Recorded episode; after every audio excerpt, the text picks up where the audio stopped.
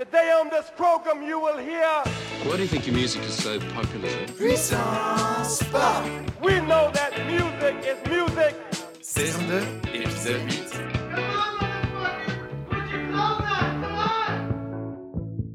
Ladies and gentlemen, bienvenue dans Puissance Pop. Ici Flo, toujours constitué à 87% de musique.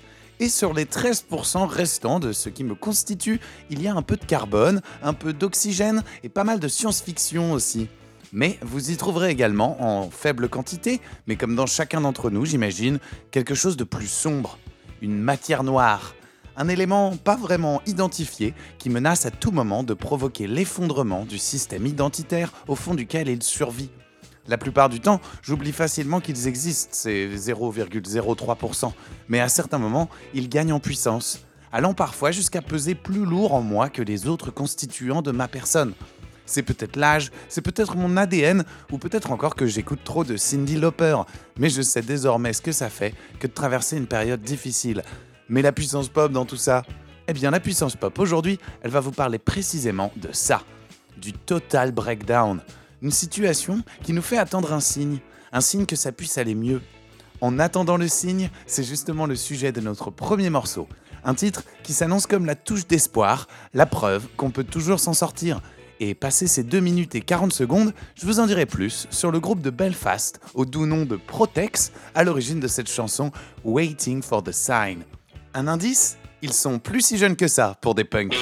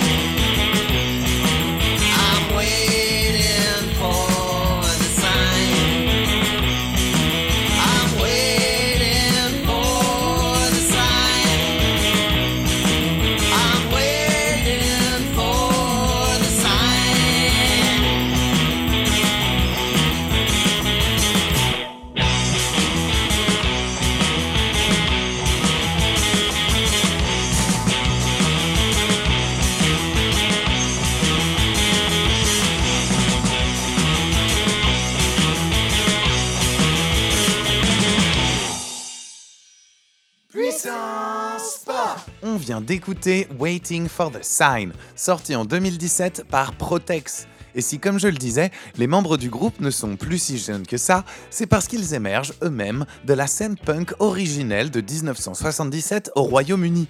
En même temps que les Pistols, les Buzzcocks et autres Clash, Protex ont profité d'un début de carrière au centre du phénomène musical de leur époque. Pourtant, leur chemin était compliqué et ils n'ont pas eu la chance d'avoir été retenus par les livres d'histoire comme l'ont été les autres groupes mentionnés. Protex sont tombés en désaccord avec le producteur de leur second album en 1978. S'ensuivirent des circonstances qui ont laissé le groupe quelque peu à l'abandon. Sans jamais avoir arrêté de jouer et de faire des tournées internationales par-ci par-là, ça aura pris au groupe presque 40 ans pour sortir de nouveaux morceaux. Et ce, sur le label Bachelor Records, qui accompagne la renaissance d'un groupe qu'on aurait aimé écouter plus tôt. Mais enfin, il est jamais trop tard pour apprécier les bonnes choses de la vie. Malgré tout, quand on déprime, bien sûr, c'est plus si facile que ça d'apprécier les choses en général. Ça va plus du tout. J'ai plus envie de boire ni de manger. J'ai plus envie de me peigner. Je suis limite nervous breakdown. Oh, et puis merde, j'ai même plus envie de me laver. Et quand on déprime, on passe plutôt son temps à brouiller du noir, comme on dit. On se concentre plus vraiment sur les opportunités ou les bons souvenirs, on reste plutôt dans la pénombre à contempler ses propres cicatrices. Une activité dangereuse et addictive, mais aussi une thérapie. Pour nous parler de ces cicatrices, je vous propose d'écouter le groupe Lion's Den. Ce power trio suédois qui officie depuis la ville de Stockholm en est encore qu'à son premier album. Et pour aujourd'hui, on va en écouter un extrait, intelligemment dénommé Scars. Les cicatrices, ça n'est donc pas qu'un phénomène physique, et celle du cœur notamment, sont souvent bien difficiles à surmonter. On écoute Lion's Den avec Scars. A tout de suite dans Puissance Pop.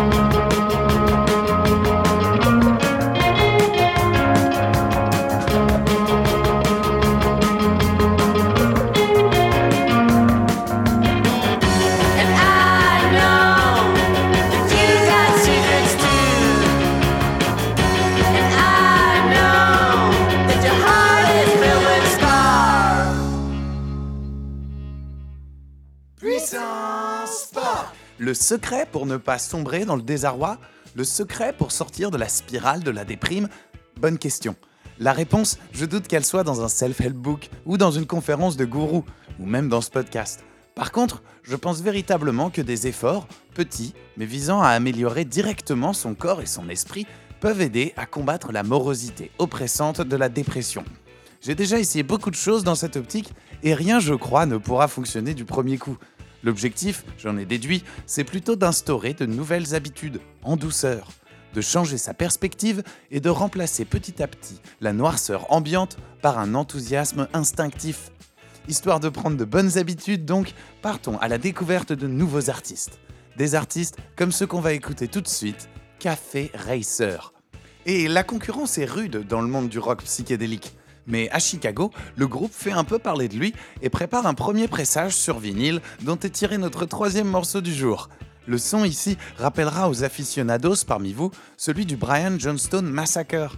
L'ombre d'Anton Newcomb, leader bipolaire du groupe mythique qu'on résume aux initiales BJM, plane complètement au-dessus de ce morceau. On aura beau essayer, on peut jamais vraiment se libérer de ces vieux démons. Et parfois, en s'y adonnant, avec attention, avec justesse, on peut retrouver une beauté d'antan et créer quelque chose de nouveau avec du vieux. On écoute tout de suite le groupe Café Racer et leur titre Two Times a Day.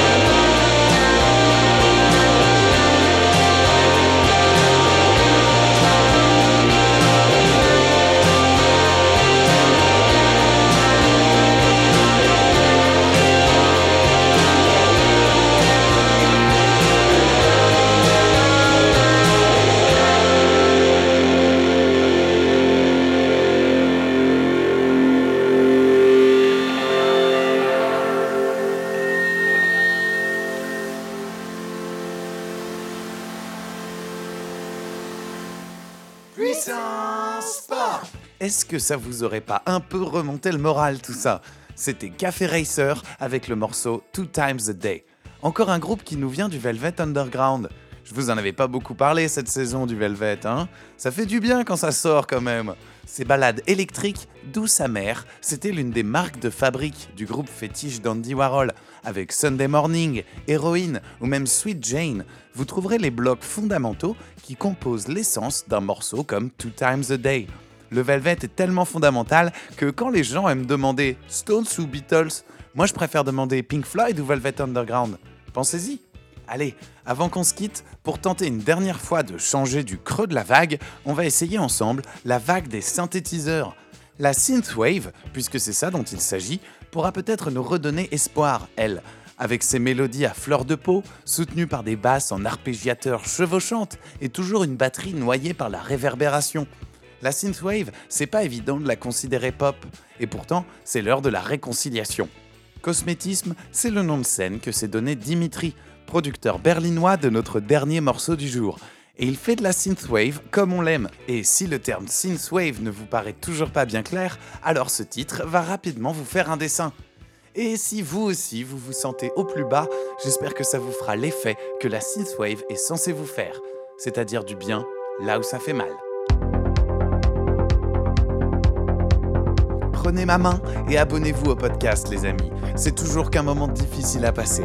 Envoyez-moi vos mots de souffrance et de réconfort à puissancepop.gmail.com. Bonne année, je crois qu'on en a tous besoin. Et surtout, à bientôt dans Puissance Pop.